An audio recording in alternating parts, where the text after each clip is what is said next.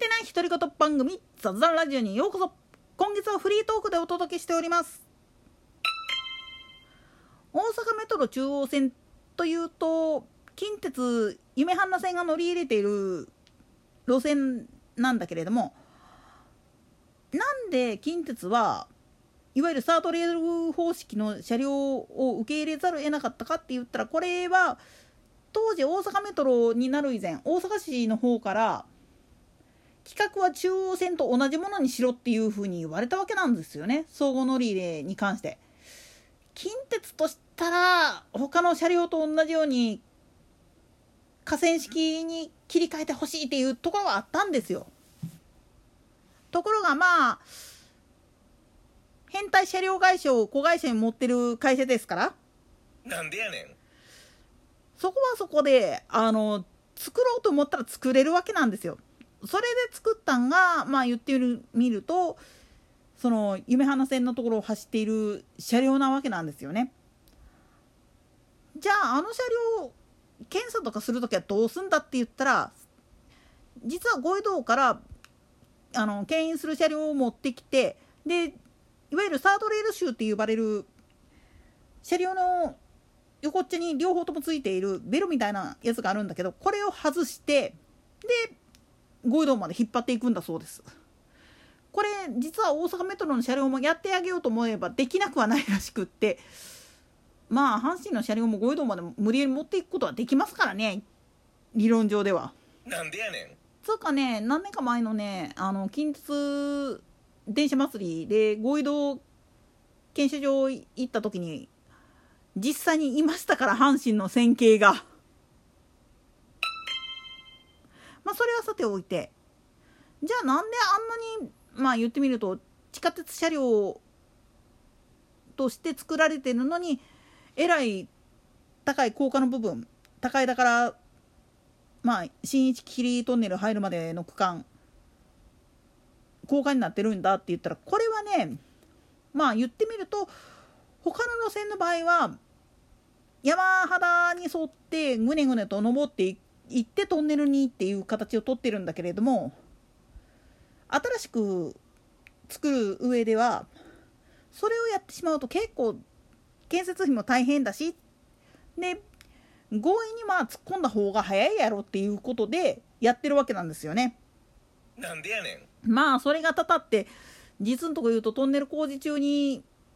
関西本線が路線を切り替えざるを得なくなってしまったようなことが生駒の山の中でも起きましてやな。なんでやねんまあ、この話をやり始めると結構脱線するんだけどいわゆる亀の瀬って呼ばれてるところがなんで迂回する格好になっちゃったかっていうとそこで地滑りが起きてでまあ水が出ることで地滑りが起きたことでそこにあった亀の瀬トンネルが潰れたわけなんですよね。今でもなんかあのー、復旧させたくってもできない状態で地滑り工事ずっとやってるけれどもなかなか止まらない状態だからっていうわけで結局今の形のまんまになってるっていうのが現実なんですよね。と同時にまあ言ってみるとトンネルの掘削技術っていうのは進んだんだけれどもどうしても生駒の山の中っていうのは意外と水水脈が多いんですよね。その加減で掘ったら水は出てくるわ落盤するわでえらいことになったもんだからどうしようかっていうことがあったわけなんですよ。実際に現在の新生駒トンネルなんかを建設する時なんかでも大林組がもう本当に頭抱えたっていう逸話がありますからね。つまり地下鉄の車両でスイッチパックしながら登っていくっていうのもまあまあできなくはないんだろうけれどもいろいろと面倒くさい時間がかかってしまうだったらもう最初から高架で標高を稼いどいてで一気に突っ込んでいった方が早いんじゃねっていう形で作ってるのが言ってみれば夢花線の方の部分なんですよね。相対して青座から先っちょ弁天町とか大阪港のとこら辺っていうのはなんであそこ高架やねんっつったらこれはこれで地下が掘れないからです。なんでやねんまあこれはテレビの受け売りなんだけれどももともとまあ言ってみると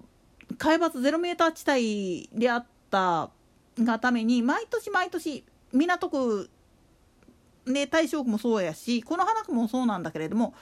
毎年毎年台風来るたんびに水没しては多大な被害が出るんなもんだから味川のところら辺に水門を作ってみたりだとかやってるわけなんですよね。あれがあることによって実は大阪市内で水害がいわゆる川の氾濫で水没するっていうことだけは免れてるんですよ。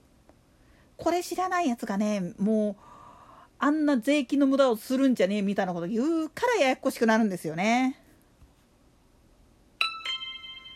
それは実は港区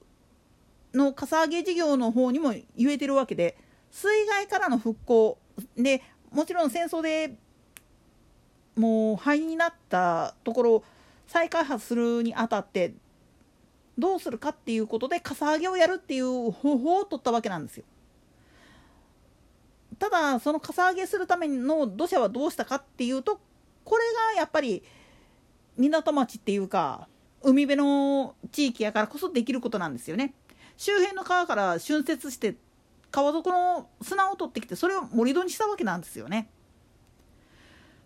そのために実は港区にあったかつてのにぎわいの痕跡とかそういったものは戦火で焼かれてなくなっただけじゃなくてその盛り土のせいでなくなってる部分もあって。でかつそうやってまあ言ってみると埋め立てに埋め立てを行った。それも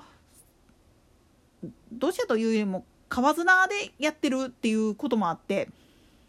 地下を掘るっていうことがかえって危ないんですよね。